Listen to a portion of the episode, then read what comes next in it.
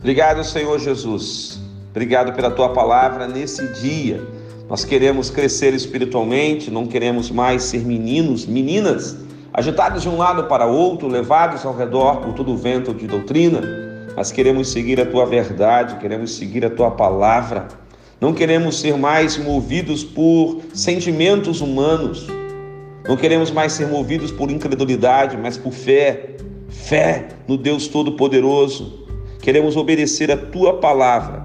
Que o Senhor hoje nos ajuda.